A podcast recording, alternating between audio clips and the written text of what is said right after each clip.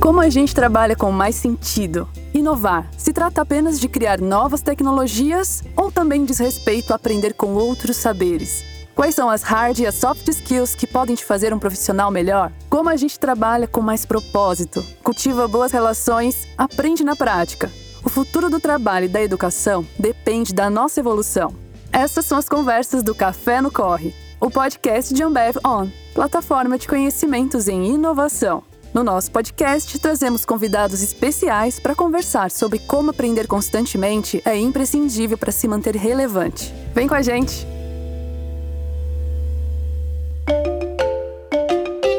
Olá, o meu nome é Daniela Reis, eu sou jornalista e sócia da Contente. Estou aqui para tomar uma xícara de conhecimento com as nossas convidadas. Está começando mais um Café no Corre. No episódio de hoje, quero convidar vocês para uma reflexão sobre o futuro, sobre como podemos criar metas, sonhar e celebrar a vida com mais leveza. Para bater esse papo tão importante com a gente, ninguém melhor do que ela, que ocupa um espaço de muito amor e sabedoria nas redes sociais e em todos os outros lugares que ocupa. Nossa querida Monja Cohen. Ela é monja e mestra dos ensinamentos de Buda, palestrante, escritora e influenciadora digital também. Só no Instagram são mais de 3 milhões de seguidores buscando um momento de sabedoria a partir do conteúdo que ela divide por ali. Ela já foi jornalista e até bancária. Com uma história de vida intensa e muito emocionante, podemos dizer que ela já viveu de tudo um pouco. São mais de 70 anos de vida, vários livros publicados e outros milhões de fãs em seu canal no YouTube. A trajetória da Monja Cohen é um alento em tempos desafiadores. Ela usa seus ensinamentos para construir uma sociedade plural e afetuosa, em uma cultura de paz, justiça, cura da terra e de todos os seres vivos. É um prazer enorme estar ao lado dela aqui hoje. Seja muito bem-vinda, monja. Um prazer estar com você, Daniela, por estar no Café no Corre, que todos nós possamos refletir como ser mais leve nesse mundo e criar causas e condições para um futuro cada vez melhor. Estamos juntas. Aqui com a gente também está a Michele Sales, Head de Saúde Mental e Diversidade e Inclusão na Ambev, além de fundadora da consultoria Carreira Preta. Ela é uma mulher negra, mãe, psicóloga, especialista em RH com mais de 12 anos de experiência e passagem por grandes empresas como Santander e Latam. Apaixonada por educação, acredita que ela transforma as pessoas e as pessoas transformam o mundo. Seja muito bem-vinda, Michele. Muito obrigada, gente. Eu tô super feliz de estar participando com vocês nesse momento.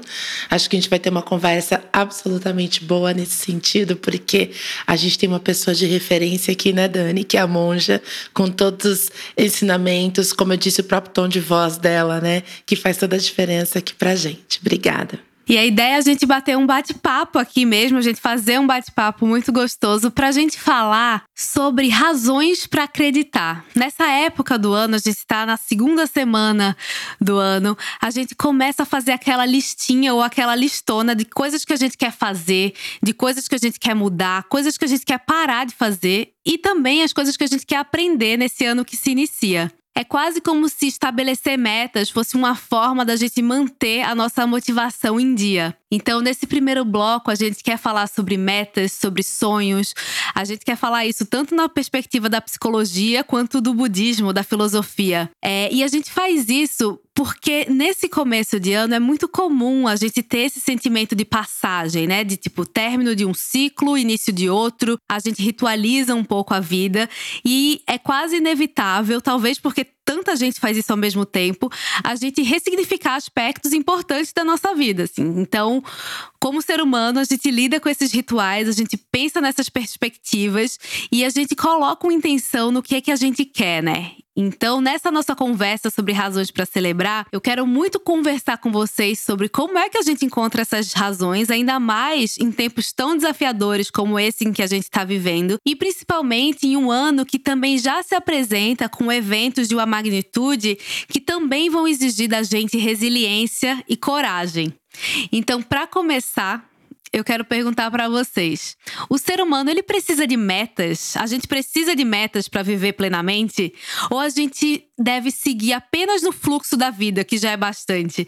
A gente está muito acostumado a falar de meta de trabalho, né? Mas como falar de metas de vida também? Eu acredito que a gente precisa de metas, mas metas que conectem com aquilo que a gente acredita, que conectem com os nossos valores, que conectem com o que a gente quer de futuro né? Então, muitas vezes a gente, às vezes, sabe aquela história da grama do vizinho ser mais verde? Então a gente olha para o que a outra pessoa está fazendo, o que a outra pessoa tem, o que a outra pessoa conseguiu, tal, e fala que é muito mais legal quando a gente não está fazendo uma reflexão sobre o que nós somos, sobre o que nós temos, sobre as nossas possibilidades, né?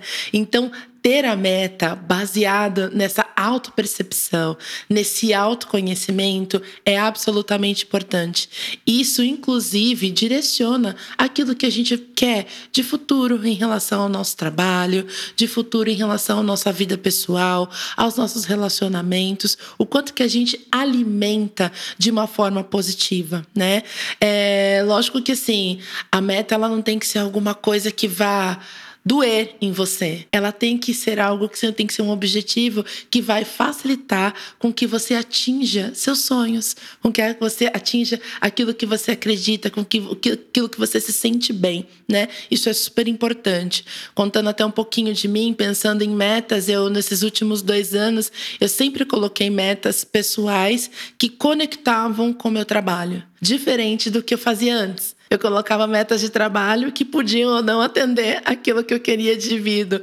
Então eu não estava tão feliz. Isso foi um, um, algo que foi muito forte para mim. Então, na hora que eu tive essa, essa contemplação em relação a mim mesma, nessa autopercepção, eu consegui entender que essas metas, esses objetivos que me deixariam feliz, que a minha vida faz parte do trabalho e do, lado pessoal. Então, é, é, ela acaba se conectando com a questão do trabalho, essas metas, e a gente consegue ter uma realização, um trabalho muito mais forte, muito mais, é, de fato, né, com essa palavra mesmo, conectado para a gente ser mais feliz. Que está super ligado com esse processo, né, de começo de ano, o que, que a gente quer de futuro, o que, que a gente sente, né, de próximos passos. Muito bom. Gostei muito do que você falou, que a gente não faça essa separação, né? Aqui é meu trabalho, aqui é minha vida pessoal. A minha vida pessoal está no local de trabalho, o local de trabalho vai comigo onde eu vou. Então tem que ter essa conexão mesmo, né? essa harmonia entre ambos. É interessante porque no budismo a gente não fala muito em metas, mas a gente fala em votos. Nós fazemos o que a gente chama voto do Bodhisattva. Bodhisattva, Bodhi quer dizer um ser iluminado, um ser que despertou. E Sattva quer dizer ser. Então, uma pessoa que acordou, que despertou, a gente vai dizer que é iluminada, que é sábia, etc., ela faz votos. E um dos votos é o seguinte: seres são inumeráveis faço o voto de salvá-los. Olha que maluquice! Como é que eu vou salvar todos os seres? Mas esse é o voto que a gente faz. É possível conseguir ou não? Não sei. Mas a gente tem um propósito um propósito de fazer o bem para o maior número de seres. Isso inclui a mosca, inclui o morcego, inclui o, o cavalo, as pessoas, as plantas, o ar, a, aquecimento global, inclui tudo. Então faço o voto de que tudo seja melhor para todos, né? Desejos são inexauríveis. A gente está sempre querendo alguma coisa, né? Quero isso, quero aquilo, quero aquilo outro. E eu faço um voto de pôr fim neles. É impossível. Os votos que a gente faz são todos impossíveis de realizar. Faço voto de pôr fim aos meus desejos. Não vou pôr fim nunca. Até o desejo de pôr fim ao desejo é um desejo, entendeu? Mas a gente faz o voto. Quando a gente está falando de metas, de sonhos, de votos, não é aquilo que é alcançável. Algumas coisas podem não ser alcançáveis. Seres são inumeráveis, faço voto de salvá-los. Apegos são inexauríveis, faço voto de extingui-los. Portais do Dharma, portais da sabedoria, do conhecimento, são inumeráveis. Faço o voto de conhecer todos eles. Impossível. É impossível conhecer todo o conhecimento da humanidade, mas eu faço o voto de tentar, pelo menos, né?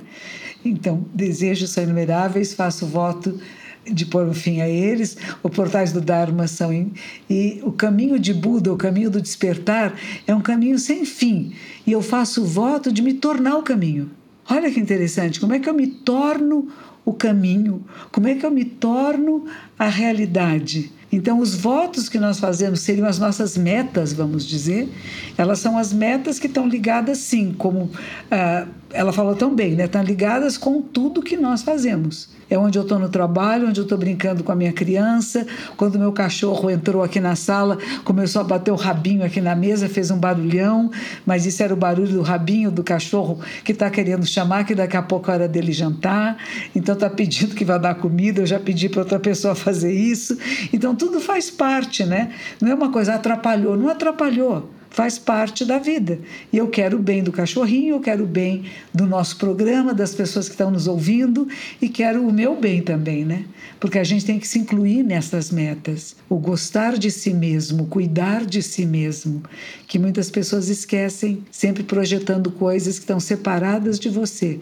Mas prestar um pouquinho atenção em você mesma pode ser um sonho realizável. Que aula! Eu acho que na primeira pergunta a gente já muda uma chave, porque a gente tende a colocar essas metas como coisas tão tangíveis, né? A gente separa o eu pessoal do eu profissional e a gente pensa que só cumprir a meta, bater as metas de trabalho é viver esse planejamento do ano. Então é muito é muito bonito ver como tudo está interligado. Monja, como é que a senhora vê a relação da humanidade com o começo e com o fim, com o fim e o começo? A gente se beneficia de ritualizar o tempo ou a gente ainda recorre muito a esses marcadores, tipo, ai, um Réveillon, um começo de um ano, quando na verdade a gente pode viver essa perspectiva de mudança, essa perspectiva de ampliar a visão em relação a nós mesmos e ao outro durante todo o ano? É, na verdade, cada instante é um novo instante, mas os rituais são importantes. Eles são muito importantes. Quando a gente pensa como é que surgiu o Ano Novo, o Ano Novo foi criado na, no hemisfério norte e foi criado porque era o fim do inverno. Então, durante toda a primavera, verão, outono, quando chega o inverno, as pessoas ficavam como nós ficamos na pandemia, trancadinhos em casa. Então eles não podiam sair, eles não podiam ter nenhuma outra atividade, tudo nevando lá fora. Que tanto que dá o que eles chamam de cabin fever, né? A febre da cabine, né? O problema de você estar numa situação em que você está preso numa situação. E aí a gente fica emocionalmente alterado, e é natural que isso aconteça. E o fim disto que é o início da primavera, seria o novo ano. Então tem o júbilo de que eu vou sair do gelo, eu vou sair das comidas congeladas, eu vou sair das frutas que foram adocicadas porque não tem frutas naturais. E um novo ciclo da vida, um novo ciclo do planeta Terra está começando. Então tem que lembrar de onde veio o ano novo. E depois criaram, do dia 31 de dezembro, que nem é que é o grande frio no hemisfério norte, é a época mais fria do ano no hemisfério norte, e para nós no hemisfério sul é uma época mais quente. Mas a ideia do rito de passagem, vou sair de um lugar e para entrar no outro momento da minha vida, é interessante da gente pensar e que eu posso me preparar para isso, posso criar causas e condições de dizer está começando uma, uma nova época, um novo ciclo da minha existência. E que bom! O que, que eu vou fazer nesse novo ciclo? Como que vai ser daqui por diante?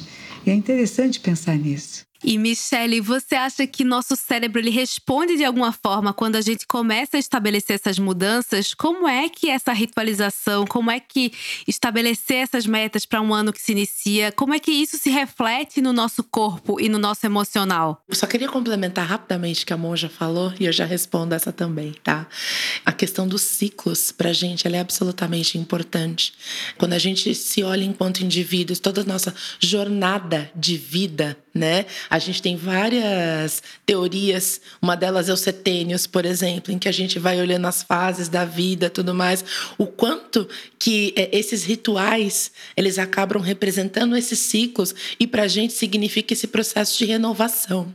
E na hora que a gente conecta com esse processo de renovação, a gente alimenta a nossa psique, a gente alimenta é, não necessariamente né, de uma forma biológica a gente também, para que a gente possa se preparar né? A gente manda essas mensagens para o nosso corpo como um todo para que a gente se prepare para esse novo ciclo. E a gente se prepara de várias maneiras, porque o quanto que a gente começa a se conectar e entender o que está vindo de novo, para com quem que eu vou conversar, com quem que eu vou me relacionar, quais são os meus novos desafios, o que é aquilo que já me deixa extremamente confortável, que eu já realizo de trabalho ou não, o que que eu vou fazer de novo, o que que eu vou repetir que eu já faço nosso bem. Então, esse processo de trajetória, de desenvolvimento do indivíduo é absolutamente importante, né? Quando a gente conecta todo esse processo de do corpo e da nossa mente se colocando para esses novos momentos, mas que conectam diretamente com essa questão desses ciclos, desses rituais. Então é super importante. E por que, na opinião de vocês, algumas para algumas pessoas é mais difícil ressignificar e recomeçar? A sensação que eu tenho é que é difícil recomeçar para algumas pessoas porque nem sempre a gente de fato finalizou aquele ciclo. Às vezes a gente está presa, né? Está conectado, não sei nem se a palavra é preso, mas a gente está conectado, está grudado, está apegado a determinadas coisas que ainda não finalizaram. E às vezes a gente quer ir para o próximo passo sem entender que a gente precisa, às vezes, de algum aprendizado ou de, de rever algum ponto específico para que a gente possa dar esse próximo passo, fazer com que a gente se direcione de fato, né, de corpo, mente e alma, né, como a gente fala, para esse próximo momento. Né? E isso é super importante. E as pessoas tendem a pensar isso sempre uma questão de refação, digamos assim, individual, de ressignificação individual, né, mais para o lado pessoal. E a gente precisa olhar isso para o lado profissional também. O quanto que a gente tem uma exigência, né, do mercado o tempo inteiro. Faça, diga, conte. É o WhatsApp, é o Teams, é não sei o quê. É cada hora que a gente tem uma determinada coisa se conectando, ligando, falando com a gente, a gente está preparado para aquilo? A gente consegue conseguiu de fato colocar as nossas entregas, os nossos objetivos, o que a gente acabou, iniciou falando das nossas metas de fato, para que a gente possa ir para esse próximo ciclo. Então, esse preparo também tem a ver com aquilo que a gente realizou, se a gente finalizou de fato, se a gente está pronto para esse próximo passo ou não. E de novo a gente volta no conceito de autopercepção e de autoconhecimento. A gente precisa estar o tempo inteiro fazendo essas perguntas para a gente mesmo de uma forma muito confortável, para que a gente esteja bem para seguir para esse próximo passo. É por aí mesmo, né? Nós temos que nos autoconhecer. A mente conhecendo a própria mente, você conhecendo você mesma e sabendo do que pode e não pode fazer. Nós não somos iguais. Nós, seres humanos, não somos iguais. Nós somos semelhantes, mas temos grandes diferenças. E essas diferenças têm que ser muito bem consideradas. Então, às vezes, queremos padronizar. Todos têm que falar do mesmo jeito, todos têm que pensar da mesma maneira e todos têm que se ressignificar agora, porque chegou a hora, hein? Todo mundo se ressignificando. E como ela disse, tem gente que não está pronta, não está na hora. O meu tempo é outro, o meu ritmo de vida é outro. Então eu não vou poder fazer essa ressignificação, talvez na primeira semana de janeiro, na segunda, mas talvez eu consiga fazer em fevereiro, em março. Mas estamos juntos, estamos no processo contínuo. Então não querer que todos juntos ao mesmo tempo façam tudo é importante, mas temos pensar na empresa, no local de trabalho, não pode ter uma pessoa que fica arrastando o grupo, né? Tem um lá atrás que não vem. Você vem, chama, vem, não vem, vem, não vem. Então tem momentos que tem que largar a mão também. Não é que está todo mundo de mão dada o tempo todo. Tem momentos que tem algumas mãos que a gente vai ter que soltar mas não soltar com peso, nem com tristeza, é porque essa pessoa está num outro ritmo e talvez ela possa trabalhar melhor numa outra área, com outro grupo. E esse passo que nós queremos dar agora, ela talvez não esteja preparada para dar. Talvez seja um passo ou muito grande ou muito pequeno para ela. Não é que seja mais do que ela, pode ser menos do que a sua capacitação. E ela vai ficar aflita, ela não se adapta, né?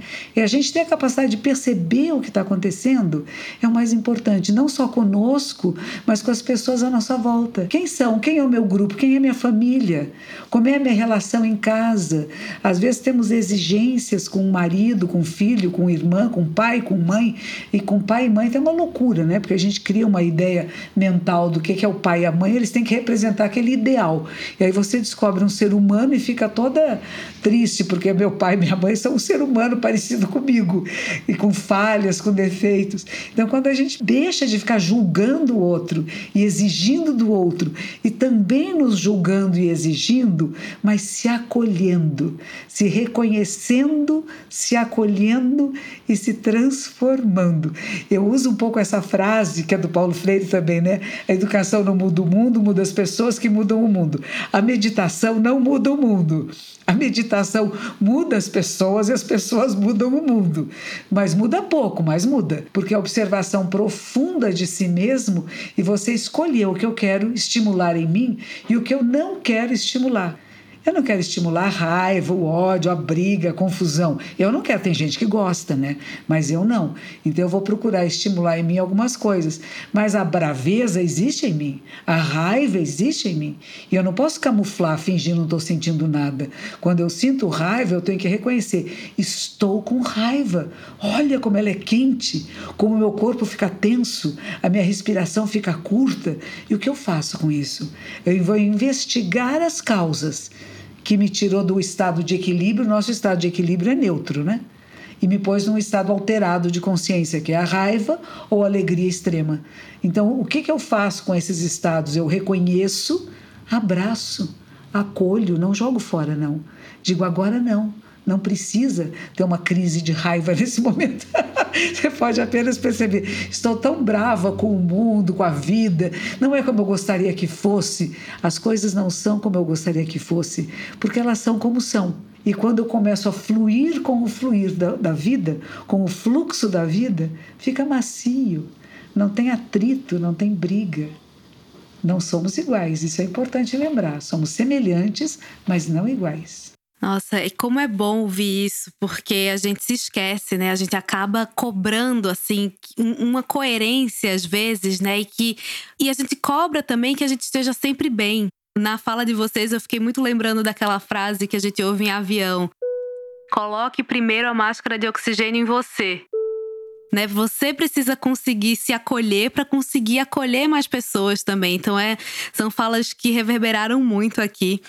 É, queria partir um pouco para uma conversa sobre como é que a gente pode encontrar essas razões para celebrar num cenário pesado como o que a gente está vivendo. Dá pra gente ser feliz e celebrar em tempos difíceis?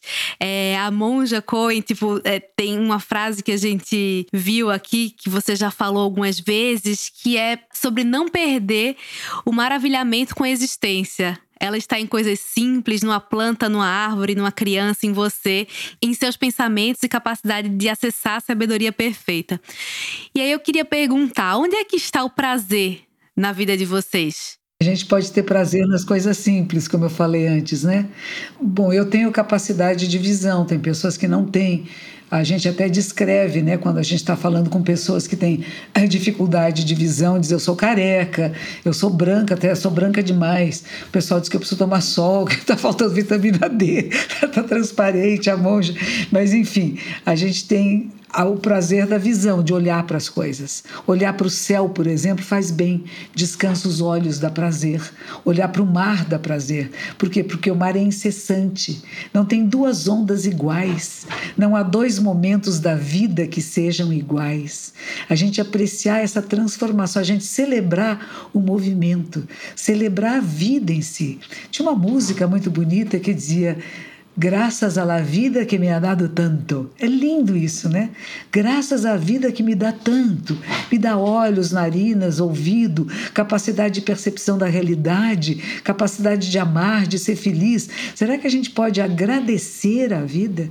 Sentir prazer na existência em si, sem ser apenas uma coisa específica, mas um momento que a gente celebra, que a gente brinda, que a gente comunga da vida. Isso é que é bonito. Você pode beber um copo d'água com alguém e você está compartilhando vida. Você pode beber alguma coisa que faça, estamos juntos, estamos comungando a vida. É bonito isto, mas num estado de clareza mental, de consciência pura, de descobrimento de que cada instante é precioso e sagrado e está passando. E não vamos desperdiçar a vida porque ela está correndo, mas você corre com ela, você está junto com ela.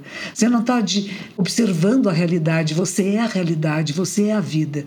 Você é o encontro com pessoas agradáveis que hoje em dia a gente faz de longe, né? A gente comunga de longe às vezes. Às vezes eu tomo, eu, eu janto aqui e a minha filha e a minha neta estão jantando na casa delas. A gente põe o pratinho na frente e conversa, como se estivéssemos na mesma mesa. É o que dá para fazer no momento, não é? Mas celebramos a vida. E é importante isso. Mais do que uma coisa específica, tudo pode ser celebrado. Tudo, tudo, tudo, tudo. Cada instante de vida. Aliás, dizem que quando a gente tem gratidão e compaixão, nós temos descarga de ocitocina. e ocitocina é uma coisa que nos faz feliz, faz amorosas. Então, você ter gratidão à vida, tudo que está acontecendo, essa confusão toda da pandemia, olha que oportunidade de ser grato. Não queríamos ficar em casa? Queríamos, ninguém mandou pedir. Pediu, ficou. Não queriam ficar muito no celular, nas redes sociais? Queriam, ficamos, tá vendo? Tudo que a gente pediu aconteceu. Agora, na hora que acontece, a gente reclama, né? Mas em vez de reclamar, é a apreciar. Eu gosto muito dessa palavra. Eu tive um professor que dizia isso: aprecie a sua vida. Talvez isso seja, para mim, o mais importante. Lindo ouvir isso, né? Mesmo porque acho que absolutamente conecta com a minha resposta imediata que eu te dar, Dani, que quando você fez, perguntou o que, que te dá prazer, né? Eu sou mãe, então eu tive, eu tive a perda de três bebês para o Caetano chegar. Então, o Caetano, ele de fato me fez me reencontrar. Eu sou uma outra Michelle depois que o Caetano veio. Essa outra Michelle dá uma outra resposta também para essa questão do prazer. O prazer está na jornada. O prazer está em viver. O prazer está em perceber o cada coisa que a gente está vivenciando. O quanto que eu amo ver é, cada aprendizado do meu filho, cada olhar que ele tem, que eu percebo que ele tem um insight novo, tal. Isso aqui é muito legal. Mas eu também amo ver isso nos meus pais, quando eles veem alguma coisa nova, né? O quanto que eles, o aprendizado, o quanto que eles se conectam às aquelas gerações ali, o quanto que eles brincam é, entre eles, o quanto que eu vejo isso quando eu estou trabalhando com as pessoas. A gente desenvolveu um novo projeto, uma nova solução, a gente impactou de uma forma positiva a vida de outras pessoas. Então, o quanto que a gente está curtindo essa jornada, o quanto que você tem prazer naquilo que você está fazendo e vivendo, quanto que a gente tem prazer em tipo, nossa, é um dia super quente, a gente está atolado de trabalho, olha, me dá cinco minutos, vou lá, compro cinco garrafas de água gelada, trago, a gente faz uma pausa e toma água gelada. Aquela sensação é ótima porque a gente está dando um alívio para o corpo, está dando um alívio para a cabeça, a gente está em comunhão. Eu gosto muito dessa palavra, as pessoas não utilizam muito isso hoje em dia nessa palavra, mas o quanto que é importante essa comunhão, essa troca, essa conexão que a gente tem ali. E parece uma bobeira, mas não é. Esse foi o que a Moja também falou, né? A gente pediu tanto, né, para estar tá em casa, agora a gente está em casa e o volume de pessoas também falando: "Ah, eu sinto falta, estar mais perto das pessoas", tudo mais. É, mas a gente também precisa estar consciente daquilo que a gente quer e da intenção que a gente dá através dessa consciência. A gente, eu sempre comento, né, com, com os meus alunos, tudo mais, a nossa consciência e intencionalidade, ela tem que ser algo presente. Então, se eu estou conversando, se eu estou pedindo, se eu estou tratando, se eu estou desenvolvendo, tudo isso eu tenho que fazer de forma presente. Muitas vezes assim, putz, eu estou conversando aqui, mas meu celular está enchendo de mensagem, eu estou no celular ou eu estou aqui nesse bate-papo? Então, o quanto que a gente está de forma consciente, presente e intencional para isso? Né? O quanto que a gente está conversando aqui está sendo esse bate-papo para a gente, mas a gente sabe quanto vai reverberar para as pessoas e a gente entende que a nossa palavra, né, a nossa representação e de fato também a nossa responsabilidade daquilo que a gente está tratando aqui. Então tudo isso para mim é essa jornada de prazer mesmo. Viver é uma jornada de prazer. Mas você tem que estar consciente e intencional em relação a isso. Senão você facilmente pega um outro caminho e perde as oportunidades de prazer. Você olha para outros fatores. É tão inspirador ouvir vocês que dá vontade de, na hora que essa conversa terminar, começar a fazer uma lista, sabe, das coisas boas da vida, dos, do que merece ser celebrado, porque a gente se esquece, a gente entra num fluxo tão da correria que a gente não para e aprecia. Então, é muito bonito ouvir isso de vocês. E aí, já emendando em outras perguntas, é possível viver sem celebrar? Dá para celebrar em tempos difíceis? Celebrar hoje pode influenciar no futuro que teremos e também nas próximas gerações? Qual é é esse papel do sonho, do prazer, da celebração? Inclusive para jovens que hoje estão talvez com menos perspectiva do que antes por conta desse contexto todo. Qual é esse papel da celebração na construção do mundo que a gente quer ver existir? Gostei muito da Michelle falar da consciência e da intencionalidade importante, isso é a mesma coisa. Como é que nós vamos criar esse mundo? Como é que nós estamos criando esse futuro? Como é que nós esperançamos? Criamos esse momento de esperança. De novo é o Paulo Freire, né? Que ele falava o verbo esperança é de esperançar. Como é que eu crio causas e condições que seja cada vez mais agradável, mais prazeroso viver? E se não tem os empregos que eu tinha antes, que oportunidade de criar novas habilidades gente. Não é querer repetir sempre, que coisa monótona, fazer sempre o que eu sempre fiz, o que eu sabia. Nossa, eu perdi meu emprego, que boa! O que, que eu vou fazer? Que massa, como o pessoal fala, né? Que massa, perdi o emprego, eba! O que será que vai se abrir para mim? Que porta vai abrir-se para mim? Não é dizer que o mundo acabou, o mundo não acabou, não. Enquanto há vida, há possibilidade de novos aprendizados e novas possibilidades de trabalho, de descobrir novos mundos. A tecnologia tecnologia está criando tantos novos empregos, a pandemia criou tantas novas capacitações. Ninguém fazia podcast há um tempo atrás, nós estamos fazendo um podcast aqui agora. Não é? Muitas pessoas que não trabalhariam com essas tecnologias estão tendo emprego agora porque se especializaram em TI. Então existem novos mercados se abrindo. Então não pode ficar olhando para trás e dizendo eu queria que fosse como era antes. Não tem um antes, tem um agora. O que ela fala é muito importante, a Michelle, a presença pura, está presente no presente. Esse presente que nós temos agora é todo o passado que já foi e todo o futuro que virá, mas ele está se manifestando no agora. E por que, que eu não celebro o agora? Eu posso celebrar a vida, eu posso celebrar a morte, gente. Ai, monja, o que você está falando? Então morre alguém, você celebra? No Japão celebram.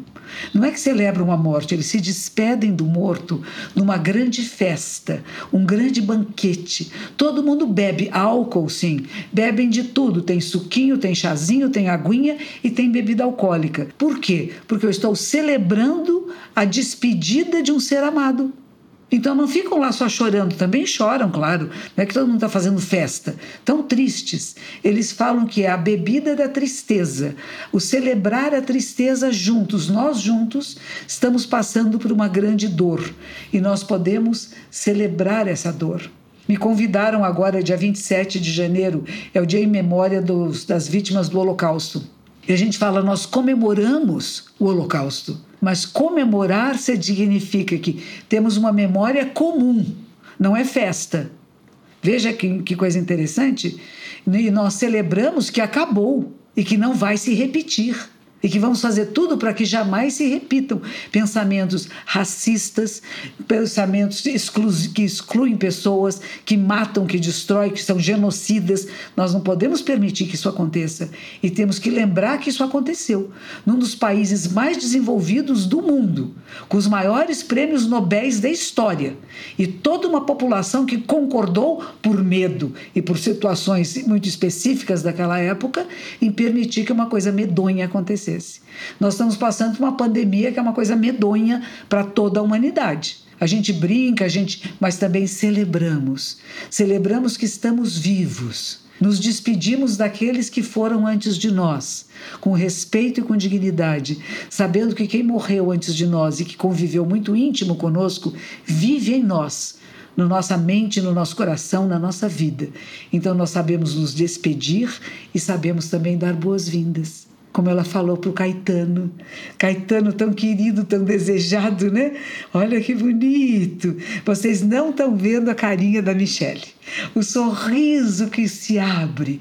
E é isso, é celebração da vida, gente.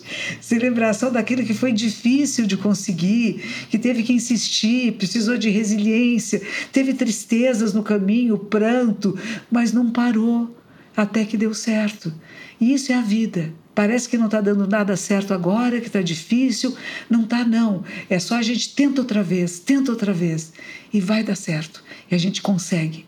Mas não desiste. Fica difícil a cada resposta de vocês não parar e agradecer, tá? Eu tô ficando um pouco repetitiva, mas realmente é, é muito energizador ouvir essas falas. A gente se desloca do dia a dia e a gente pensa na vida, que é um, um privilégio tão grande viver e a gente às vezes dá como dado.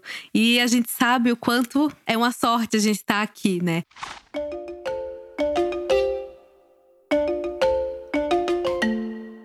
Uma outra pergunta que eu tenho para vocês é que a geração dos nossos pais, né, um, gerações anteriores, elas deixaram um legado assim de muita racionalidade, né? Tem que se formar, arranjar um bom emprego, permanecer nesse emprego, galgar vários cargos ali, acumular bens, né? O sonho da casa própria. É, então, sempre foi um, um, lugar muito assim. Você precisa conquistar coisas quase palpáveis e talvez tenha faltado um pouco mais de espaço para sonhar. Assim, como é é que a gente pode equilibrar um pouco isso e falar mais de futuro a partir de uma perspectiva de sonho, buscar além das coisas materiais, a vida que a gente quer ter? Primeiro, que eu acho lindo essa questão da gente sonhar, né? O quanto que é importante a gente se alimentar dos nossos sonhos. Se a gente parar de sonhar, a gente de fato não alimenta essa jornada que a gente acabou, né, que eu comentei com vocês, que é essa questão da vida. A vida é uma jornada. Então a gente sonha, a gente acaba desejando, como a própria monja comentou também antes, né?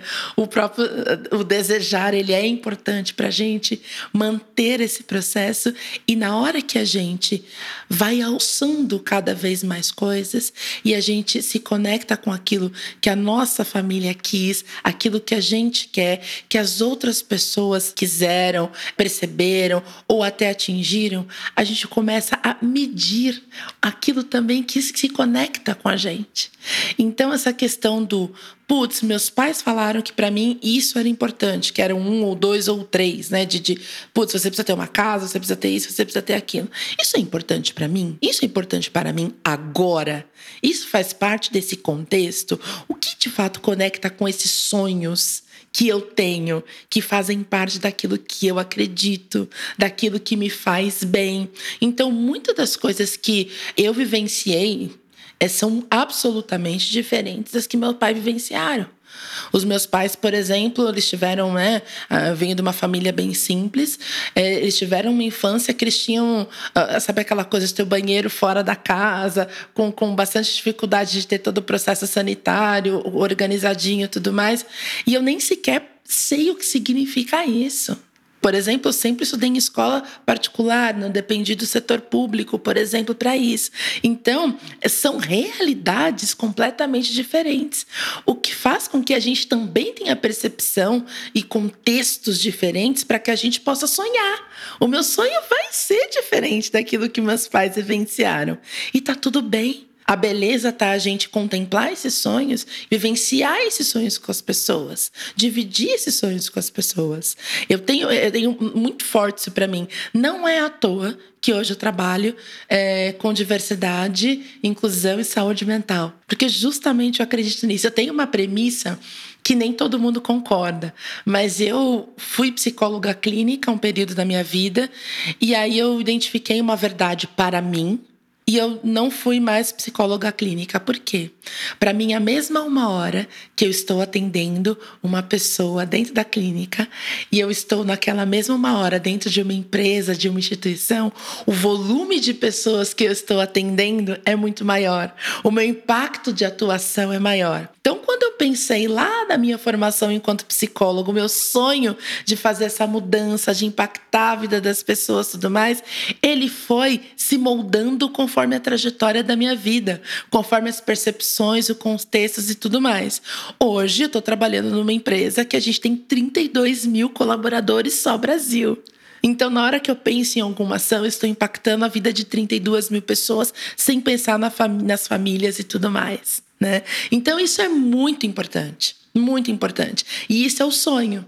É quando eu sonhei ser psicóloga, é quando eu sonhei trabalhar com pessoas e eu fui adaptando, entendendo e o quanto que a gente pode fazer esse trabalho de uma forma real e direcionada, né? Então, para mim essa importância de você ir transformando e direcionando é absolutamente importante. Tá? E conecta também com aquilo, Dani, que você perguntou da celebração. A celebração também se transforma. E a gente vai sonhando, vai atingindo, vai celebrando e vai vivendo. É como se fosse um ciclo mesmo. E a gente consegue alimentar esse nosso processo de autopercepção, de jornada e de desenvolvimento. Que lindo! Que bonito! E é isso, gente, é por aí. Como é que a gente impacta o maior número de pessoas para o bem? Para que fiquem bem, para que sejam felizes. Esse é o sonho. Eu falo assim: como é que eu faço com que toda a humanidade possa despertar?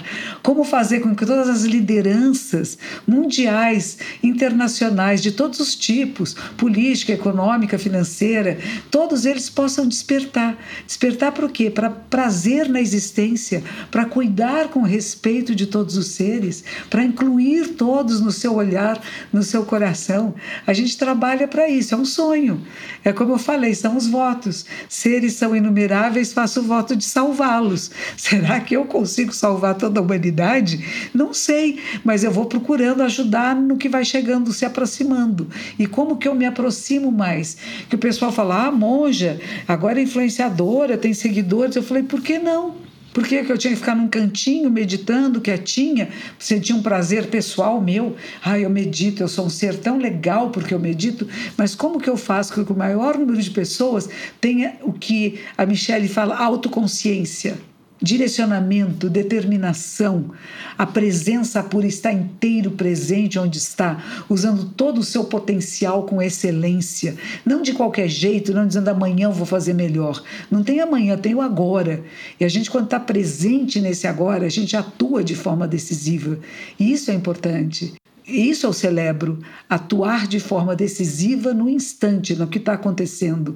Ter a capacidade de perceber o que está acontecendo e aonde essa mudança está indo e como que eu posso facilitar com que isso seja melhor para o maior número de seres. Isso é um sonho, uma utopia, uma sociedade em que a gente não precise nem ter representativos, representantes do povo, porque o próprio povo se manifestaria. Isso é muito utópico, mas é lindo de pensar, né?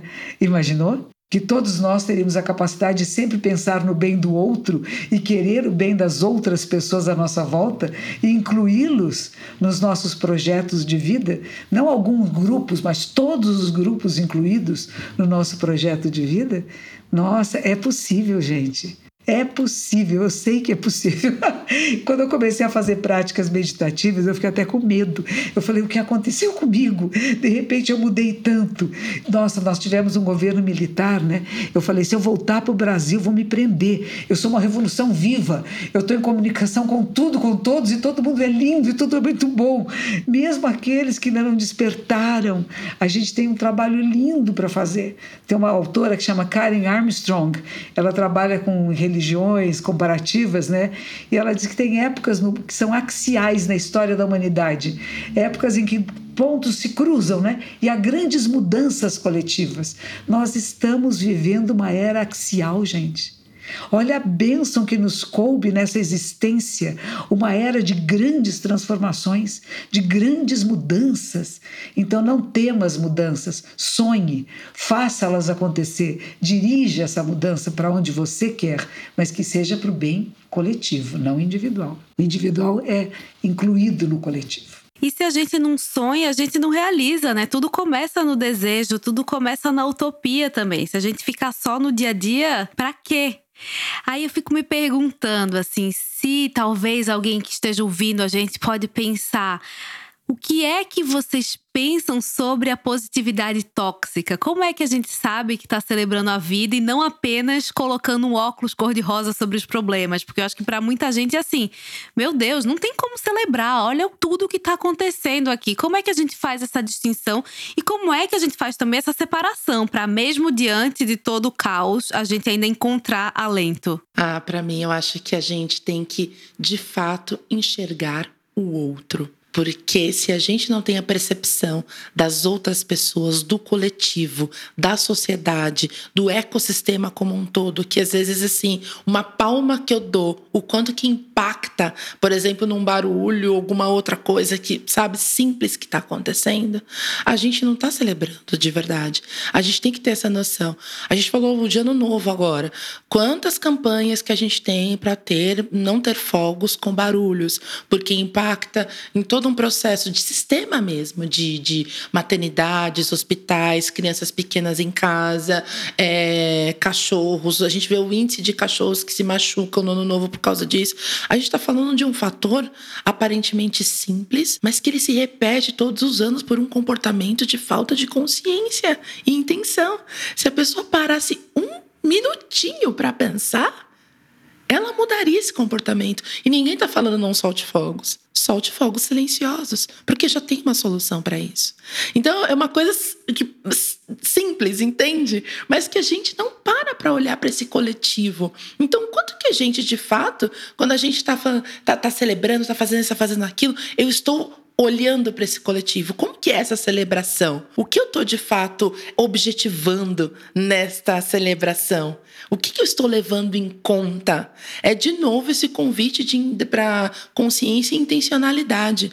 A gente está dentro do processo de pandemia, essa quarta onda, não sei nem se a gente deve falar dentro desse formato, mas em relação ao Covid. Meu aniversário, por exemplo, é no domingo. Devo ou não celebrar? Sabe? Fica essa coisa, mas assim, a celebração celebração em relação à minha vida nesse momento.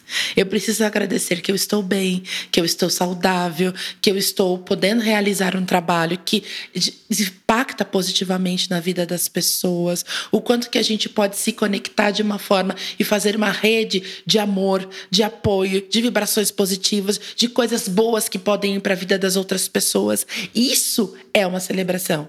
Agora, simplesmente chegar e virar e falar assim: ai, gente, estou fazendo aniversário obrigada, tô aqui, isso, aquilo. E, o que, que, isso tem de fato de, de, celebrar, sabe? O quanto é que eu estou nesse processo humano? E aí, eu, eu sempre começo também isso. A gente fala muito de ser humano. Ser, ser é um verbo de ação. Então, seja humano também é um convite para você atuar. Então, esse processo de que eu comentei, por exemplo, do meu aniversário, eu estou falando sobre a minha humanidade que, que conecta, que brinda com a humanidade do outro. Isso é muito bonito, isso é muito legal. É mais um ritual, é mais um ciclo, né? Então, bom, essa é a minha percepção. Eu acho que nós temos muito a celebrar, sim, mas como ela diz, o que é a celebração verdadeira? Qual é a celebração que inclui todos os seres, né? Que inclui essa percepção: será que eu estou incomodando alguém ou não? Será que eu vou contagiar alguém ou não? Eu quero celebrar meu aniversário, eu quero todo mundo sem máscara e quero todo mundo dando beijos e abraços, e daí sai todo mundo com Covid, né? Não é legal isso. Então, eu não tive a ternura, o cuidado, o respeito, né? De fazer com que todos se estivessem bem. Então, nós podemos celebrar de várias maneiras diferentes mas nós temos que sempre celebrar a vida, sim. E cada momento, cada ganho, cada perda, cada expectativa, cada decepção, tudo isso faz parte de um processo. Eu conheci um senhor, ele era um professor de yoga, foi um dos pioneiros de yoga aqui no Brasil, Hermógenes. E quando ele já estava com quase 100 anos de idade, ele dizia assim: Eu vou criar uma nova religião que se chama desilusionismo que cada vez que a gente tem uma desilusão, vamos agradecer porque estamos mais próximos da verdade. Olha que bonito! Vamos procurar celebrar o encontro com a verdade? Vamos procurar o real e o verdadeiro na nossa vida, no dia a dia, nas pessoas que encontramos. Vamos reconhecer quem são essas pessoas e quais suas necessidades verdadeiras que não são idênticas à minha. Que formação tiveram? Por que, que se manifestam dessa forma? E não querer que se manifestem como eu quero que se manifeste. Quando eu sou capaz de acolher verdadeiramente o outro, eu transformo o outro. Quando eu rechaço, quando eu expulso, quando eu sinto aversão, eu dou poder àquilo que é prejudicial. Quando eu não tenho nem apego nem aversão, o caminho é fácil, mas é difícil não ter nem apego nem aversão mas a gente pode celebrar a vida, como disse a Michelle tão bonito. Mas essa celebração inclui o cuidado com os outros. Ela falou dos, dos fogos de artifício. Eu tenho uma cadelinha, ela começa a tremer inteirinha com fogos de artifício. É um desespero na casa. E não é a única, tem outros que não ligam, mas tem uns que são muito sensíveis. Nós temos que pensar na sensibilidade de outras pessoas que são sensibilidades diferentes das nossas, não são iguais. Será que eu sou capaz de perceber como as pessoas à minha volta estão se manifestando e o que é essa celebração para elas? E tem outras coisas nessa história, né? Tem inveja, é, você tem sucesso, tem alguém que fica com inveja, que quer puxar seu tapete. E como é que você não fica com raiva desse? Aí que é legal, hein? Como é que você não fica com raiva daquela pessoa que quer atrapalhar a sua vida?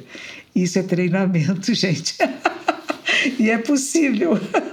E várias dessas coisas que vocês duas falaram me trouxe muita, muito à mente a ideia da, de como a gente está usando a internet e como a gente está se beneficiando dela, mas também se atrapalhando um pouco, né? A gente tem visto a cultura do cancelamento, a gente está muito assertivo nas nossas opiniões e a gente às vezes quer falar e é isso. Então, se eu aqui encontro razões para celebrar, vai vir alguém falar: "Mas você é uma alienada, olha aí o que é que acontece no mundo".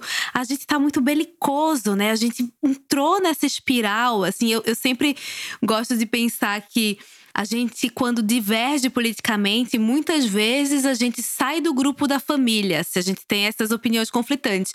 A gente não consegue dialogar com a nossa própria família, mas a gente quer que o mundo mude, assim. Então, como é que a gente faz para enxergar melhor o outro, para conseguir conversar, para trocar esse cancelamento por mais diálogo? Como é que a gente pode melhorar como grupo social também, né? É, a internet vira esse espaço de muito diálogo, mas vira um espaço de muita crítica, de muita briga. Então, eu queria que vocês falassem um pouco disso e também respondessem se vocês acham que dá para a gente usar a internet a favor de um futuro melhor e também, através dessa internet, encontrar essas razões para celebrar e conseguir ficar nessa sintonia que a gente está aqui nesse papo, levar ela para mais gente. Eu queria falar um pouquinho só. Eu acho importante, a internet não faz nada, ela é neutra. Nós, a psique humana que não mudou ainda. Não é internet, não. A gente cancelava a gente antes, ficava de mal, não falava mais e falava para os amigos não falar. Não fala com ela, não, que ela não é legal, tá? Então a gente sempre cancelou. A gente teve, teve a questão, veja, ostracismo. Era a maneira de você punir alguém, você tem que ficar fora da cidade. Ninguém vai se relacionar com você. Então, isso existe desde que a humanidade é a humanidade. Desde os gregos existe isso. Então, nós não estamos criando nada novo e a internet não criou maneiras novas da gente ser no mundo. Mas aí que está, nós podemos usar essa forma de comunicação para educar para transformar a nós mesmos e não para repetir os mesmos chavões que sempre fizemos desde os tempos mais antigos. Os meus amigos, os meus inimigos, eu não consigo dialogar porque eu odeio você. Se você pensa diferente de mim, você desmonta o personagem que eu criei que eu sou perfeito, né? Se você tem alguma coisa que é contra a minha maneira de ser, você está desmontando uma ideia que eu fiz de mim mesmo. E então isso me ofende muito. E aí eu vou para a briga, vou para a luta. Imagine que a gente possa mudar isto. Que uma pessoa pensa diferente de mim, que interessante. Essa maneira de pensar também existe. Eu não concordo e vou aprender a dialogar. Não é fácil. Não é fácil. Eu convivo com pessoas que pensam de maneira muito diferente de mim. E como eu percebo que eu me enrosco às vezes dizendo não quero ouvir, não quero, não me mostra isso. Porque é uma coisa que é tão contrária aos meus princípios e valores que eu não quero nem ver, mas eu preciso ver. Porque só existe uma maneira de transformar, é percebendo e encontrar meios hábeis. O diálogo é isso, encontrar meios hábeis de mostrar um outro olhar, sem ofender a gente geralmente fica ofendida, então ofende. Mas se eu conseguir não ofender de volta e conseguir conversar, encontrar meios hábeis de elementos que possam conduzir a uma outra forma de pensar, não é que precisa ser a minha, mas as pessoas perceberem, eu posso ter outras formas de pensar. O meu pensamento pode estar errado, o meu ponto de vista pode não estar certo. Não sou eu a dona da verdade. Deixa eu ouvir a crítica que estão fazendo ao meu pensamento. Será que serve ou não serve? Conseguir isso, isso é educação. Educação é treinamento, é prática. E é possível usar os meios de comunicação que nós temos para educar o maior número de pessoas. Não é, Michele? Monja perfeita. super, super concordo. Só, só vou complementar, acho, com a, a visão, com a questão de. É, pela internet a gente também olha o outro como uma, uma pessoa super, né? Nossa, mas é maravilhoso é isso, é aquilo. A gente cria, a gente projeta né, nossa visão, nossas personas, nossas ansiedades, nossos desejos, nossas frustrações. A gente projeta muito na imagem que a gente está vendo daquilo. Aquilo está se comunicando de que forma com a gente. Então, e aí a gente escolhe, por muitas vezes, atacar. E isso que acaba sendo muito ruim. Então, como de fato que a gente percebe o outro? Como que a gente percebe as limitações do outro? Às vezes a questão está em mim. Eu não percebo as minhas próprias limitações, as minhas próprias frustrações, os meus próprios medos, anseios, desejos etc. E eu coloco tudo isso no outro. E a internet acaba sendo um lugar em que as pessoas jogam isso de uma forma muito, muito, muito grande e muito forte. E por vezes de uma forma muito ruim, né? muito agressiva. Então, isso é muito complexo. Então, de novo, mais uma vez, a base, né? O convite é ter esse autoconhecimento, até essa autopercepção, para a gente conseguir construir relações saudáveis. O quanto que eu, que, eu, que eu entendo que aquela pessoa também é um ser humano que tem limitações, assim como eu tenho as minhas. E isso é a beleza da troca. Eu vou aprender com aquela pessoa aquilo que eu não tenho, assim como ela vai aprender comigo aquilo que ela não tem. A gente se conecta nesse processo. Então, isso é, é fundamental para que a gente possa fazer essas, esses aprendizados, esses posicionamentos, digamos assim, em relação à internet. A gente tem, vai ter sempre papéis sociais, né? Ah, eu estou dentro da empresa, tenho o meu papel. Estou como mãe, tenho o meu papel. Como filha, como neta, dentre outros. Mas como que a gente olha para esses papéis? Como que a gente olha como a gente estabelece essas relações? E isso, assim, para mim é primordial. E aí você também comentou, Dani, o que, que a internet tem de positivo, né, em relação a isso, as redes, tudo mais. Eu acho que a gente acaba também vendo muita coisa boa né? É, tem alguns lugares que a gente é, vê histórias, vê fotos, vê, vê, vê coisas que inspiram a gente a ser pessoas melhores. Né? O quanto que a gente fala assim, nossa, eu não tinha pensado nisso, dá para fazer? E é desde, sei lá, vou costurar o brinquedo do meu filho que estourou, sabe? Uma coisa assim. Ou vou pensar num projeto para ajudar com as cheias que estão acontecendo em Minas e na Bahia nesse momento. Mas a gente tem exemplos, a gente tem referências, a gente tem cases de coisas boas, positivas, que toquem a gente para a gente se tornar pessoas melhores e fazer com que também a nossa volta, né, o nosso mundo se torne melhor também. A gente amplia nosso olhar, né? A gente alarga a nossa existência, a gente vê que não é só nosso mundo. E aproveitando é, para falar disso, a gente falou muito de sonhos, de metas nesse nível individual. Agora a gente se encaminha um pouco também para como a gente pensa nisso no coletivo. Né? Tem, é, tem dados que falam que pessoas com níveis maiores de engajamento social elas tendem a desenvolver uma visão otimista e positiva, que engloba felicidade e satisfação com suas vidas, mesmo lidando com aspectos que fazem parte de qualquer rotina. Problema no trabalho, trânsito, os problemas, as notícias que a gente acompanha né, no mundo. Michelle, você que é um especialista em questões de afirmação social, inclusive como fundadora do Carreira Preta, como é que você já viu as motivações pessoais e sociais se unindo na prática? Como é que a gente celebra as mudanças com o nosso grupo e transforma essa nossa vontade de sonhar e de realizar em algo concreto também? Aí já juntando, né? Tipo, sonho que se sonha junto é realidade. Se eu melhoro, eu melhoro todo o ambiente ao meu redor. Como é que vocês veem essa potência de a gente sonhar não apenas no nível individual, mas também no coletivo? Eu entendo que a gente, primeiro, essa percepção positiva de mundo, não guarde só para você. Você tem que expandir. Você tem que demonstrar, porque a gente começa a influenciar as outras pessoas nesse sentido, sabe? E isso é muito legal. O quanto que quando, né, comentando um pouco desse histórico em relação à consultoria, quando iniciou, foi uma ideia. Aí fui conversando com uma pessoa, com outra, nossa, que legal, mas isso, mas aquilo.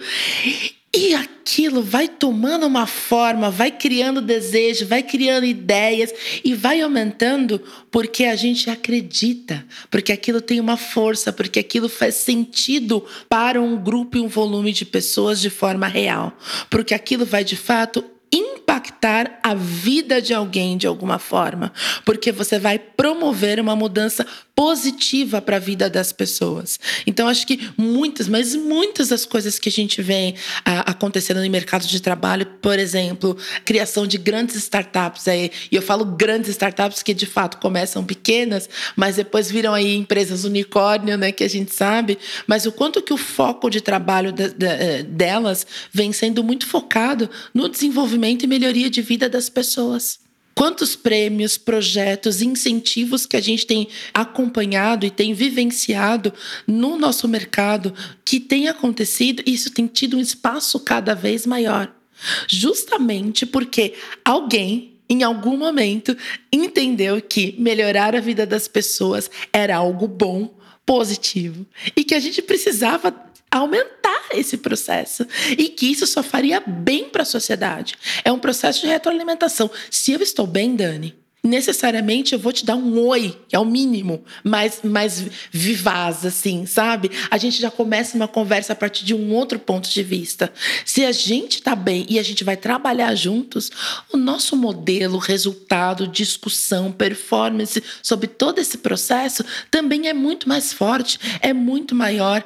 E a leveza e fluidez com que isso acontece também é algo bonito de ver.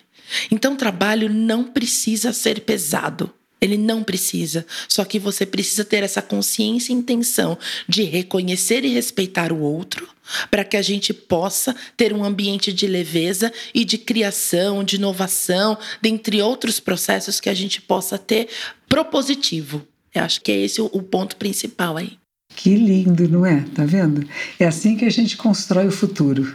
É assim que a gente vai transformando a realidade, através de fazer o bem para o maior número de seres. O Milor Fernandes tinha uma frase que eu gosto muito, que ele dizia assim: o maior altruísta é o maior egoísta, porque já percebeu que só vai ser feliz se todos estiverem felizes. Se o meu projeto é só para mim, se eu acho que eu tenho uma felicidade, um bem-estar separado do resto, não vai funcionar. Mas se eu trabalho para o bem de todos, eu e a minha família estamos incluídos nesses todos. Por isso que a gente fala muito que o voto monástico é um pouco isso, sai da família, né? Mas entra na família humana. Você faz parte de uma família muito maior do que pai, mãe, irmão e filho, que não, nunca deixam de fazer parte, mas tem uma expansão, como você falou antes, Daniela, uma expansão de consciência, uma abertura de que tudo e todos fazem parte da nossa vida. E por isso nós vamos cuidar e vamos encontrar parceiros em momentos especiais que temos projetos especiais e essas pessoas se unem e, como ela diz, fica leve e fluido. E é isto. O Carlos Drummond de Andrade ele dizia assim: Meus ombros suportam o mundo e ele não pesa mais do que a mão de uma criança. Assim deve ser nossa vida. Gente, a vontade que dá é sair anotando essas frases de vocês, assim, para ler todos os dias.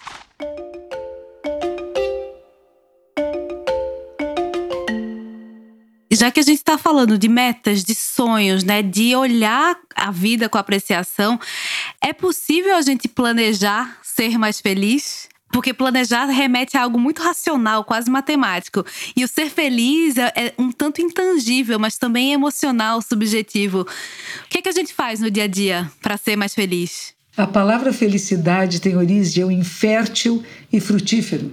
É a mesma origem. O que você faz que dá frutos, bons frutos, faz você feliz. O que fertiliza faz você feliz. Entendeu? A gente cria felicidade como uma coisa separada, não. É aquilo que dá certo, é aquilo que você projeta, aquilo que você constrói junto, é aquilo que vai dar frutos doces e bons. E às vezes o fruto não sai tão bom assim, vai fazer o quê, né? Aí você enxerta, você vai trabalhar com isso, mas você não vai desistir da sua árvore, da sua produção, entendeu? E às vezes a produção precisa de outros olhares que vão fortalecer o seu olhar individual e pessoal. Então, felicidade não é uma coisa separada da nossa vida. É aquilo que nós fazemos, falamos e pensamos e podemos trabalhar assim, porque tem pessoas que vão entrando numas espirais para baixo, né? Depressão, o mundo não tem jeito, nada tem jeito, ninguém presta. Eu já vi uma vez uma pessoa que disse para mim assim: eu prefiro os cachorros, porque ser humano não presta. Eu falei, eu adoro cachorro, mas acho que ser humano presta. Eu gosto de mim, para começar. Eu acho que eu presto um pouco. E, conheço muitas pessoas que prestam muito, né? Então não podemos entrar nessa espiral descendente, né? De que não tem jeito, não tem solução, não tem nada a celebrar, a vida é um inferno, a vida é um vale de lágrimas, é uma frase famosa que minha avó dizia muito, né? Eu falava, mas que vale de lágrimas é essa vovó?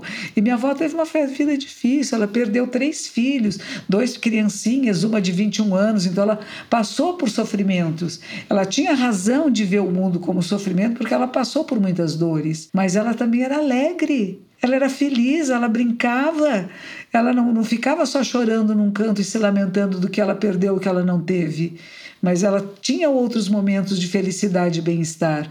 Então me ensinou muita coisa. A gente aprende com os nossos ancestrais, aprende mundos que eles viveram que eram diferentes do nosso, como falou a Michele, propostas de vida que eram diferentes da atual. Quando aquele aquele pensador que ele fala da sociedade líquida, né? Que nós não queremos mais nada fixo nem permanente. E aí quando a pandemia tornou tudo impermanente, ficou todo mundo com medo, né? Ai, cadê a solidez? Eu, eu queria uma coisa firme, mas nunca foi firme. Sempre foi fluido. E agora que a fluidez se tornou visível, você está com medo? Aprecia, aprecia se deslizar, aprecia se construir. E é um construído coletivo. Nós temos que construir juntos este presente que é feito o resultado de todo esse passado e que vai se manifestando nos próximos movimentos, nos próximos minutos, instantes da nossa vida. Que lindo! Que lindo, que lindo, que lindo. A gente fica refletindo, né? Eu não sei, eu pensei até numa frase aqui. Eu acho que a felicidade ela acaba sendo o resultado da nossa visão de mundo daquilo que a gente faz, daquilo que a gente percebe, daquilo que a gente come, é, se a gente vai tomar uma chuva, tudo que a gente, que decisão que a gente toma em relação a sentir o que está acontecendo. Então, que visão de mundo que eu tenho para aquilo que está acontecendo naquele momento né? Então isso é super importante. No ano passado eu tinha um evento importantíssimo para ir e eu lembro que começou uma chuva forte, a gente teve acabou tendo um problema com a pessoa que iria junto com a gente, o carro quebrou. Resumindo, a gente teve que cancelar um evento e refazê-lo. E eu lembro que o meu primeiro né? A primeira coisa que veio, falei, eu não acredito. A gente teve todo um trabalho, uma dedicação, investimento de tempo. Eu falei, opa, opa, está chovendo o carro da pessoa quebrou. Vamos lá. A gente já está evitando um risco de a pessoa não estar vindo e podia colocar mais pessoas em risco em função desse processo do evento. É, depois a gente descobriu que outras coisas poderiam ter acontecido em função desse processo da chuva. Então, assim, que visão que a gente tem em função daquilo que está acontecendo? Qual é a nossa visão de mundo? E a felicidade está aí. Putz, eu não vou mais nesse evento, o que, que eu vou fazer então? Nossa, eu ganhei essa noite que eu não ia curtir o meu filho, por exemplo, para ficar com ele. A gente vai fazer a noite dos dinossauros, a gente vai fazer a noite do cinema, a gente vai fazer a noite do quê? E é isso, é a visão de mundo que a gente tem para gente se conectar e escolher ser feliz. Porque também é uma escolha. As, algumas pessoas falam que não, a felicidade ela vai acontecendo. Eu concordo, ela também é fluida, ela vai acontecendo, a gente vai percebendo essa felicidade. Mas também é uma escolha de você enxergar que ela está ali. Ela está te dando a mão, mas você quer dar a mão para ela? Isso é um ponto muito importante. Às vezes a gente está é, investindo tempo num processo tanto de criticar, de olhar, de tirar sarro e fazer outras coisas, que a gente não olha para aquilo que é legal e que vai te alimentar de outra forma.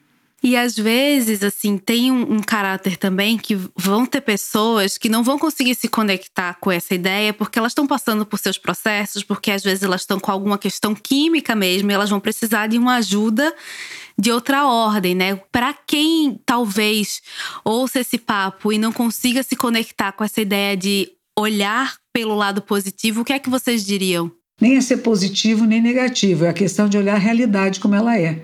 As coisas são como são. E se você flui com o fluir da vida, você transforma também esse fluir. Não é só aceitar como é, você transforma. Não é se tem preconceito, se tem racismo, a gente vai trabalhar para que não tenha mais. Mas não adianta só eu chorar e ficar triste. O chorar e ficar triste é a alavanca de transformação. Me incomodou e eu tenho que fazer alguma coisa a respeito. Eu não vou me aquietar e vou deixar que seja assim. Eu vou me manifestar e vou encontrar outras pessoas que vão ser meus parceiros e vamos transformar essa realidade. Então, nós estamos o tempo todo num processo, todos somos esse processo. E tem pessoas que, claro, elas não chegaram lá ainda, elas ainda não tiveram essa capacidade de percepção. Para isso que a gente trabalha, né? Eu faço lives, eu dou aulas, eu provoco as pessoas para ver, acorda, gente, desperta. Você pode viver com prazer na existência. Mesmo a, mesmo a dor, vocês podem sentir até prazer em, em passar por dificuldades, né? Porque você está viva. Isso faz parte da vida vida. Eu tenho uma discípula agora que está fazendo quimioterapia. Eu sei como é difícil, passa mal. Eu falei para ela, mas agradeça porque você está viva, você não morreu do câncer. Você está podendo fazer um tratamento que é difícil, que é doloroso. Mas então, em vez de só não tem jeito, é minha vida, é minha culpa. Não, vamos tirar a culpa do meio dessa história e vamos ver o que, que podemos fazer para que seja diferente. Existem pessoas que precisam de remédios, você falou uma coisa séria, é importante. Existem níveis de falta de química, de salzinho no cérebro, né? Não faz conexões neurais que precisam ser feitas. E é muito difícil a pessoa querer tomar remédios que sejam psiquiátricos. Ah, não quero mexer. Isso aqui é sagrado, eu não posso mexer. Mas se corta o dedo, passa um remedinho, né? Se tem diabetes, faz o regime e toma remedinho. Mas se tem uma coisa na, na mente que a gente acha que é o mais precioso, e é mesmo, a consciência é muito importante, tem que saber mexer nela. Não é qualquer um que vai mexer. E não é qualquer coisa que você vai pôr aí para dentro para fazer bagunçar mais ainda. Então tem que ter terapeutas especializados, tem que experimentar remédios e dosagens, como estamos fazendo até agora com a própria pandemia. Cada um de nós responde de uma maneira diferente e não são os mesmos remédios para todos. Cada um afeta de uma forma diferente, tem que fazer pesquisa, cada um é uma investigação. E a mesma coisa, nós temos que investigar nossa mente, onde é que ela está? Ela não está conseguindo se ligar na vida, só pensa na morte, quero morrer, não gosto, o mundo não tem jeito. Pede ajuda. Ficou três dias sem querer sair de casa, sem querer falar com ninguém pede ajuda, telefona para alguém, entra numa live, fala com alguém. Você precisa de outro olhar. Isso que às vezes, quando está no comecinho, você consegue até levantar a pessoa junto com você. Outras não, vai ter que tomar um remedinho. E alguns para a vida toda, outros pontual. Mas não tenha medo. A gente tem tecnologia, tem ciência, desenvolveu tantas coisas que podem facilitar o processo do que eu chamo de despertar, de acordar e sentir prazer na existência, mesmo nos momentos difíceis. Por isso que eu digo, tudo pode ser celebrado, até as dificuldades, até os medos, as angústias, porque são um processo de crescimento. Crescer dói, despertar dói, sair do casulo da individualidade pode machucar um pouco e a pessoa fica com medo, eu não quero sair daqui, eu não quero sair daqui. Quando você diz, tem uma coisa linda acontecendo, eu vi só uns fiozinhos aqui de dentro do meu casulo, mas estou com medo de sair. Aí você vai e dá a mão, diz, vem, é legal, pode vir, vem comigo. E às vezes precisa de um remedinho, né? E não ter vergonha, não ter vergonha na empresa de procurar especialistas, não ter vergonha de dizer eu estou tomando remédio tarja preta, estou passando por uma fase difícil, para que todos possam fazer parte do seu processo de cura. E não dizer é louco, não vou falar mais com ele, não. Todos passamos por momentos na vida de grandes dificuldades, mas a gente renasce. Perfeito. e é isso, busque ajuda, busque ajuda especializada, acredite, confie. Muitas vezes, quando a gente está nesse processo, a gente tem uma dificuldade maior de criar vínculo, de entender com quem que a gente pode falar. Então, pense, reflita em relação a quem é a pessoa que você acha que de fato possa te estender a mão e você se sinta confortável em fazer isso. Se você não identificar ninguém tão próximo, faça como a mão já falou, entre numa live, pegue o telefone ligue para centros de serviços especializados. Sempre tem um caminho. Mas acho que o principal de tudo, você pode até estar se percebendo estar sozinho, mas você não está. sempre vai ter um caminho. Sempre vai ter um caminho. Às vezes é um pouco mais longo, um pouquinho mais difícil da gente encontrar, mas a gente encontra. E essa é uma premissa, uma crença que a gente tem que ter muito forte para que a gente possa de fato ter esse despertar que a mão já falou. Tem uma frase do Papa que eu não sabia que era dele, sabe? Eu falo ela há muito tempo, diziam que era de um bispo argentino, que é este nosso Papa atual, o Francisco, que diz assim: a procura é o encontro e o encontro é a procura. Então não desista de procurar um caminho, uma solução, uma saída para suas crises, para os seus suas tristezas, para suas insatisfações, porque elas podem ser alavanca de transformação para que você possa realmente apreciar melhor a sua vida. Perfeito, a gente já está se encaminhando aqui para o final. E essa sua fala, Monja, combina com a pergunta que eu tinha aqui na sequência. Que sugestão vocês dariam para cada um que estiver ouvindo aqui, para que cada um encontre razões para celebrar todos os dias, ou no mínimo para enxergar com essas lentes da apreciação o que se apresenta no dia a dia? Se reconheça, se perceba, se celebre, celebre o que está acontecendo à sua volta, celebre a sua família, celebre seu trabalho, é, celebre um momento que você teve de descanso, um momento de reconhecimento, um momento com seus amigos. Celebre a gente vai sempre encontrar razões sim para celebrar, razões para brindar a vida, né? Eu acho que a base do que a Mon já falou, a gente está vivo, né? O quanto que isso é importante e o quanto que a gente vai ter essa consciência e intencionalidade para que a gente possa fazer essa celebração da melhor forma e que te respeite e que te agregue esse momento. Muito lindo, é isso mesmo. Goste de você. Goste da sua vida, goste desse momento histórico que nós estamos vivendo. Seja um personagem protagonista da sua própria vida e do próprio momento histórico. Não espere que façam por você o que você pode fazer. Apreciar a vida é isto. Eu tive um professor nos Estados Unidos, ele era japonês, e ele falava isso para a gente o tempo todo. Aprecie a sua vida, aprecie a sua vida. Apreciar a vida é isso, é celebrar a vida, dar valor à vida, dar valor às coisas pequeninas. Vai ser lançado um filme agora que foi feito no Butão. Eles me mandaram um trailer do filme. É uma joia. Se chama assim A Felicidade das Coisas Pequenas. É uma joia de filme, vai ser lançado aqui no Brasil dia 27. Mas é muito, muito bonito, é de uma delicadeza e de uma ternura de você apreciar as coisas do dia a dia, pequenas, aquilo que você faz, o gesto, e é o gesto de cuidar, é o gesto de acolher, é o gesto de receber.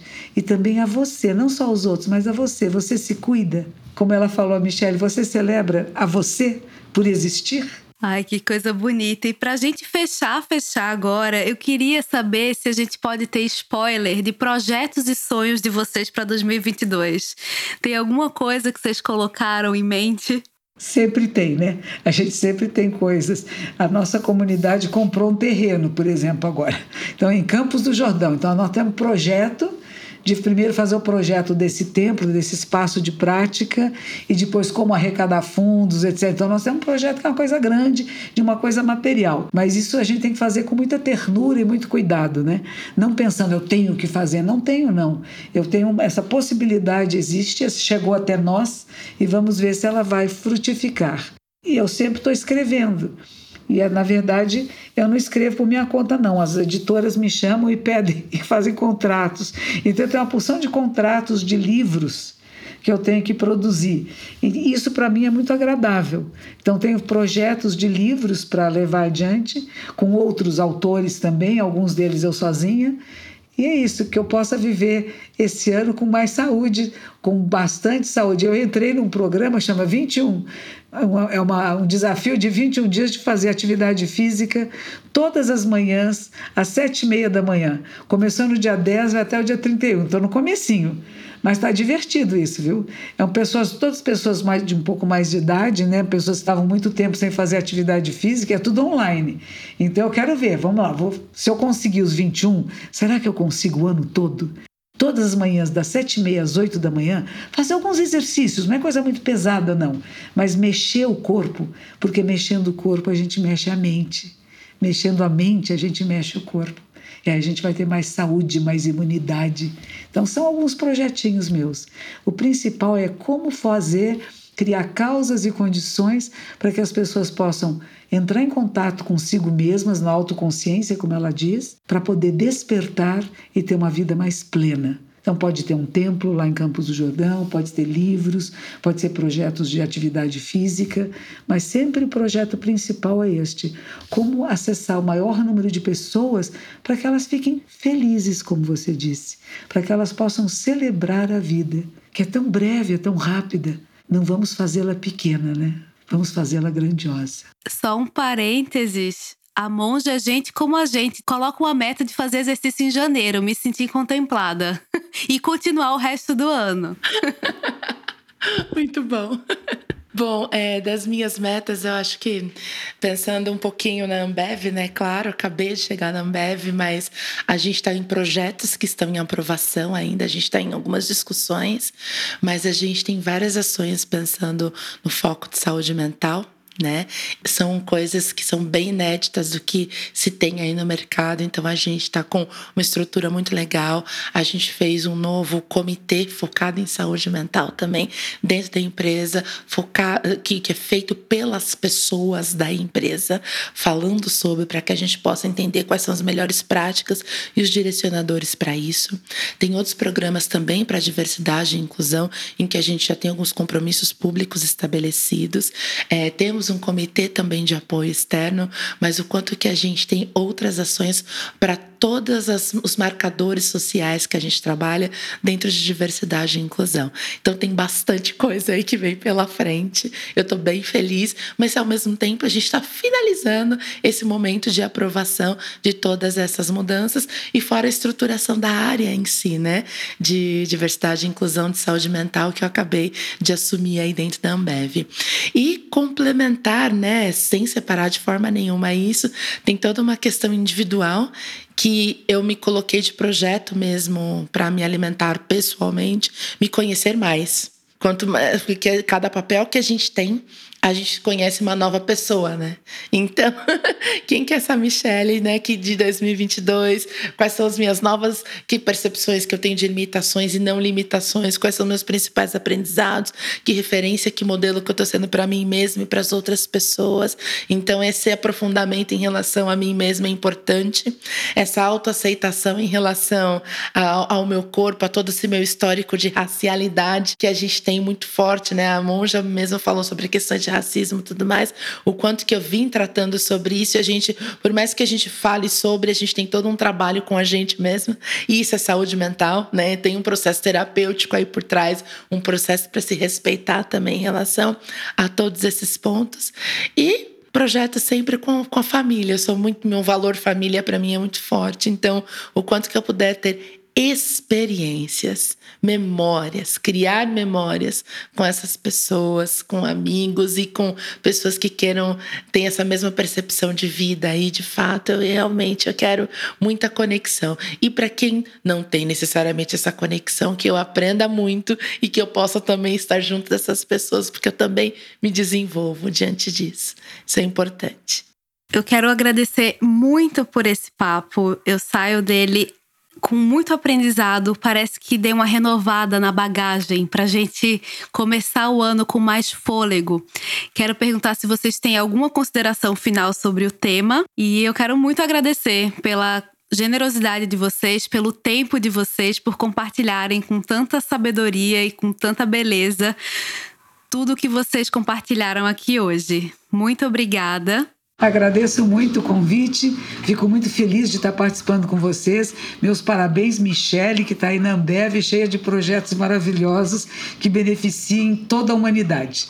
Eu acho que a gente precisa sempre trabalhar nisso que vai ser benéfico para o maior número de seres. Parabéns a todos vocês, Daniela Reis. Agradeço muito o seu encontro, a sua mediação. Foi um prazer estar com vocês e tenho um ótimo podcast que muitas pessoas possam ouvir e se beneficiar beneficiar. Que assim seja. Muitíssimo obrigada. Fiquei realmente lisonjeada pelo convite. Estou absolutamente agradecida pelo bate-papo, pelas reflexões, pelos insights, pelas referências, por tudo, por tudo, por tudo. Foi realmente, sim, bonito, né? Gente foi muito gratificante. E principalmente, né? A Monja tem 3 milhões de seguidores, né? A gente falou no Instagram, sou uma delas, necessariamente. E o quanto que essa inspiração, que a gente ah, tem a sensação, às vezes, de estar distante e ter a oportunidade de fazer esse bate-papo, assim, eu não sei nem como agradecer a isso. Realmente é algo que toca meu coração de fato. E assim, eu estou realmente muito, muito, muito, muito feliz. Muitíssimo obrigada. Muito obrigada. E eu espero que essa conversa de hoje inspire você que está nos ouvindo a formular ou a reformular de forma amorosa e muito otimista uma resposta para o seguinte questionamento: Que pessoa você deseja e sonha ser daqui para frente? A gente deseja que essa busca seja sempre feita a partir de um olhar de cuidado cuidado, um olhar para a coletividade também, um olhar de apreciação. Vamos sonhar alto porque a gente merece celebrar nossos sonhos, a gente merece encontrar razões para celebrar. Muito obrigada por ouvirem o Café no Corre. E eu queria um sorriso depois só para tirar uma foto, porque esse dia é muito especial. Obrigada por ouvir o Café no Corre, o podcast de Ambev On, plataforma de conhecimentos em inovação. Esse conteúdo foi produzido em parceria com a Contente, que pensa em uma vida digital mais consciente. Até o próximo episódio!